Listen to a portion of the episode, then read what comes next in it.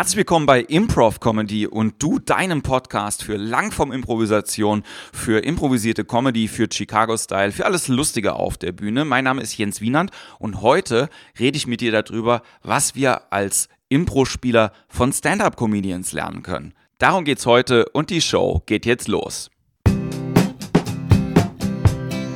Improv Comedy.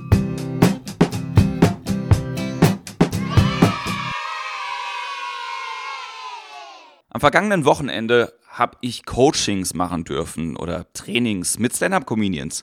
Nicht nur ich alleine, sondern zusammen mit dem großartigen Kollegen Roland Junghans. Der Roland ist unter anderem Autor für Bülent Ceylan und das ist jetzt seit über 15 Jahren inzwischen. Also man muss auch wissen, dass vieles oder das meiste, was aus dem Mund von Bülent Ceylan kommt, aus der Feder eben von Roland Junghans stammt. Und mit dem durfte ich zusammen Newcomer Comedians trainieren und mit denen gemeinsam an ihrem Material arbeiten.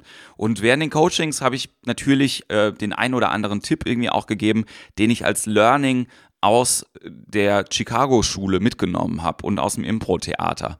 Und jetzt habe ich aber quasi danach drüber nachgedacht, was können wir als Impro-Spieler denn von den Stand-up-Comedians lernen? Gibt es da überhaupt Sachen, die man sich voneinander abgucken kann? Und äh, ja, da gibt es auf jeden Fall Sachen, in einiger Zukunft mache ich auch nochmal eine Folge, die andersrum ist. Also was quasi die Stand-up-Comedians von uns Impro-Spielern lernen können. Aber es soll ja um Langform gehen und um dich auf der Bühne. Deswegen äh, habe ich jetzt einfach mal ein paar Beispiele rausgesucht, was du dir ganz persönlich von Stand-up-Comedians anschauen kannst und was dich eventuell inspiriert, zu einem besseren Impro-Spieler auf der Bühne zu werden. Als erstes möchte ich dir gerne ein Learning aus dem Buch Handwerk Humor von John Vorhaus näher bringen. Dieses Buch äh, beschäftigt sich im Allgemeinen mit Humor, mit äh, Comedy auf der Bühne oder auch in Filmen. Und ähm, diese eine Sicht, die findet man auch bei Comedians ganz, ganz stark. Und die hilft uns auch, wenn wir Szenen auf der Bühne spielen. Und zwar ist es der Point of View von der Person auf der Bühne. Man sieht es bei Comedians ganz oft. Entweder hat man einen verrückten Typen, der äh, die normale Welt anders rezipiert, als jeder andere das machen würde. Oder wir haben quasi einen normalen Typen, der sich in einer verrückten Welt befindet. Beides wird bei Stand-up-Comedy ganz, ganz klar. Ja, also wir haben zum Beispiel so jemanden wie Steve Martin, der jetzt auch gerade mit seiner Masterclass nochmal halt irgendwie seine Learnings über, über Comedy an sich äh, rausgibt. Könnt ihr auch mal checken. Der ist halt ein sehr, sehr verrückter Typ in einer relativ normalen Welt. Das heißt also, alles, was andere Menschen als normal äh, auffassen würden, nimmt er extrem gestört wahr, ja, aber auch lustig. Oder es gibt eben einen sehr, sehr normalen Typen, der aber sich in einer verrückten Welt befindet, ja. Das haben wir oft bei Figurencomedy, die auch überzeichnet normal sind, ja. Bei mir ist es so ein bisschen gemischt, wenn ich auf der Bühne stehe und Stand-up mache. Manchmal bin ich der verrückte Typ, der die Sachen halt einfach anders versteht. Und manchmal ist aber auch die Welt um mich herum verrückt. Und ich versuche beides irgendwie zu erklären. Wenn wir Impro-Szenen spielen, kann beides auftauchen. Das ist nur wichtig zu verstehen, was machen wir hier denn jetzt gerade? Ja, also, dass äh, wir das als Handwerk immer nochmal in äh, der Hosentasche haben, um zu wissen, ah, okay, wenn wir normale Typen in der normalen Welt haben, ist es auch in Ordnung. Aber wir können auch die Welt verrückt werden lassen oder wir können auch die Menschen in dieser Welt verrückt werden lassen. Nicht zu empfehlen ist generell an dieser Stelle Stelle verrückte Typen in der verrückten Welt zu zeigen, weil dann sind wir in Crazy Town und äh, da kommen wir nicht mehr so richtig gut raus und es ist, wird wahrscheinlich schwierig werden, damit unsere Show gut weiterspielen zu können. Das zweite Learning ist äh, das Prinzip Wahrheit und Schmerz gleich Humor. Das finden wir auch sehr, sehr oft bei Comedians, dass wir halt merken, oh, okay, aufgrund der Tatsache, dass dir das jetzt passiert ist und du aber äh, das erzählst und man darüber lachen kann, lösen sich ganz viele Sachen. Und ähm, das ist sowieso eine generelle Aufgabe natürlich auch vom Impro-Theater, ne, dass Sachen, die auf der Bühne ausgetragen werden, vielleicht den Leuten aus dem Herzen sprechen. Aber mir geht es auch so ein bisschen darum, klar zu machen, was will denn die Person? Was möchte die Person denn gerne haben? Und äh, das habe ich in ein paar Folgen vorher schon gesagt, wenn wir wissen, was eine Person will und wir geben es ihr 100 Prozent, ist es gut und befriedigend und schön oder wir nehmen es ihr zu 100 Prozent weg und dann haben wir auf jeden Fall Comedy oder Tragödie in dem Fall. Ja, also wir, bei Impro ist es oft so, dass wenn wir wissen, was eine Person will und wir nehmen es ihr weg und wir steigern dieses Wegnehmen, dass wir sehr, sehr schnell bei einem komischen Aspekt sind Zum Beispiel ein Mann, der besorgt darüber ist, dass seine Frau ihn verlässt. Was wollen wir sehen? Wir wollen entweder sehen, dass die Frau ihm bestätigt, dass sie bei ihm bleibt. Das wäre okay. Oder wir sehen, dass die Frau ihn verlässt, dass er seinen Job verliert, dass er sein Haus verliert, dass er seine Klamotten verliert. Und es wird tendenziell lustig werden. Wenn wir wissen, was eine Person will, wir geben es der Person oder wir nehmen es ihr weg. Das sehen wir auch ganz oft bei Stand-up-Comedians.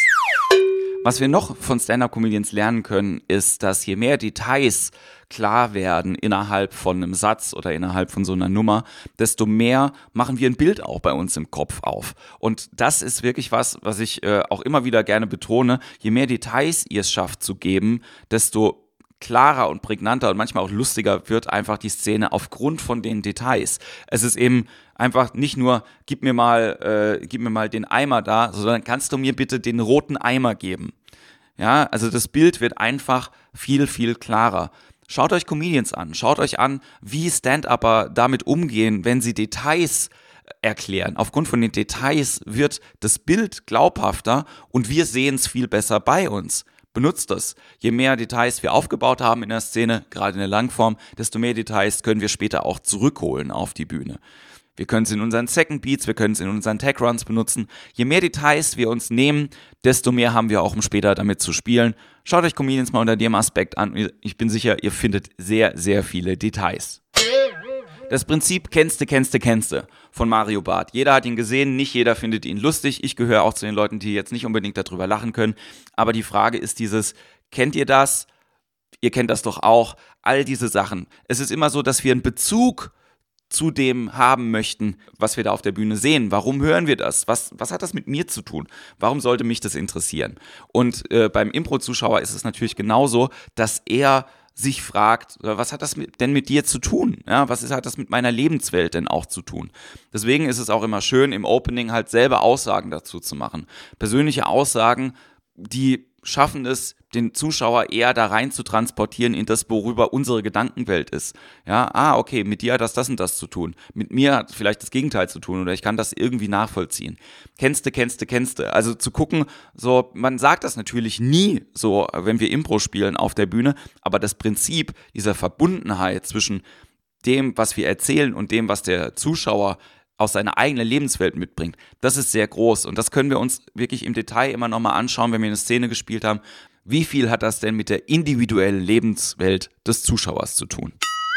Wir können von Stand-up-Comedians auch noch eine Sache lernen. Man sagt beim Training ja auch immer und gerade bei Impro-Anfängern, don't shoot for the funny. Also, dass es gar nicht das Ziel ist, jetzt irgendwie rauszugehen und einen lustigen Witz zu machen, ähm, das möchte ich auch gar nicht von dir. Aber was man sich trotzdem mal anschauen kann, ist, wie das Timing für gewisse Sachen auch ist. Ne? Wenn man versteht, wie das Timing von verschiedenen Comedians ist, können wir das in unserer Show benutzen. Dass wir halt wissen, ah, okay, jetzt ist es Zeit für ein Walk-on, jetzt ist es Zeit für ein Edit, jetzt ist es Zeit, die Szene zu beenden oder eine neue Szene anzufangen oder was Neues dazu zu bringen. Timing ist ganz, ganz, ganz wichtig. Wir machen viele Sachen intuitiv schon sehr richtig, wenn wir äh, einfach auf unseren Körper hören. Aber für Leute, die so ein bisschen kopfgesteuert sind, für die ist es vielleicht auch gar nicht schlecht, sich mal anzuschauen, wie baut denn ein Comedian den Gag ein? Also an welcher Stelle kommt der denn? Kommt, wann, wann ist die Überraschung am größten?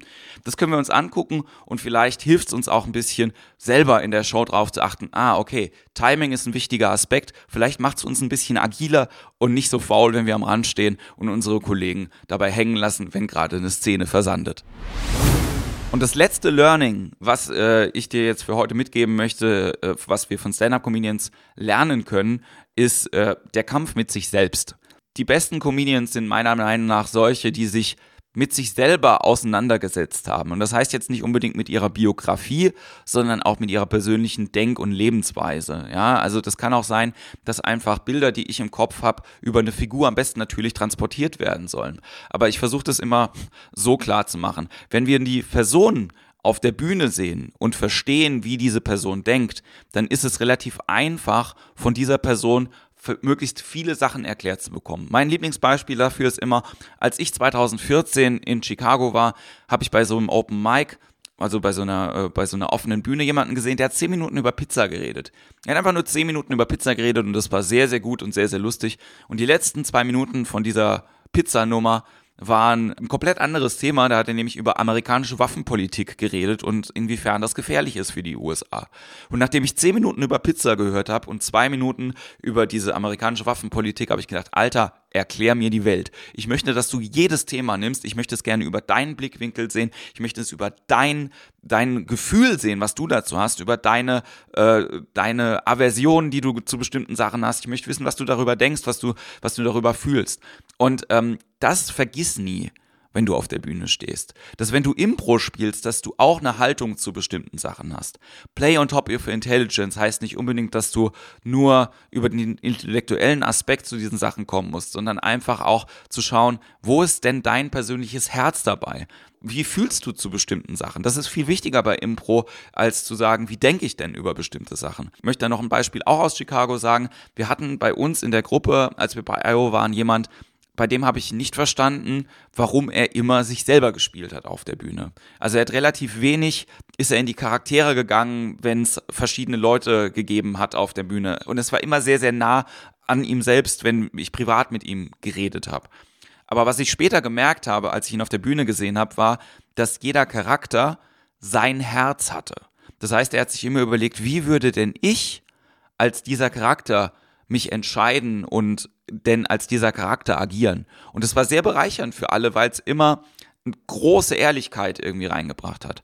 Und die besten Comedians sind meiner Meinung nach die ehrlichen Comedians, wo du äh, wirklich merkst, au, das ist so ehrlich, dass es eigentlich wehtut und dadurch wird's sehr, sehr lustig. Guck dir die Amerikaner an, guck dir, äh, das ist ja Gott sei Dank dank Netflix heute auch alles untertitelt und übersetzt, guck dir Louis C.K. an, guck dir Mike Birbiglia an, guck dir Dave Chappelle an, guck dir die guten amerikanischen Comedians an und überleg, warum du das lustig findest und was Sachen halt irgendwie auch dabei sind. Wir können viel von anderen Künstlern lernen und von anderen Kunstsparten. Wir bedienen uns oft als Impro-Spieler, vor allen Dingen beim Theater, aber ich glaube, es gibt ganz, ganz viele andere Sachen, wo wir uns bedienen können. Meine Challenge ist für dich, schau dir Sachen an diese Woche.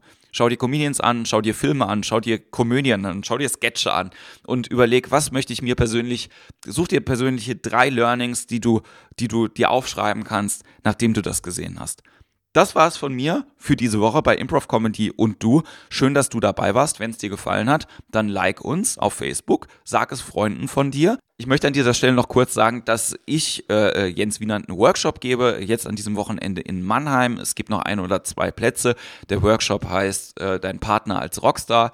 Darüber äh, können wir gerne sprechen, machen wir auch die nächsten Male. Ich freue mich, dass du dabei warst. Wir hören uns nächste Woche wieder bei Improv Comedy und du. Bis bald. Improv Comedy.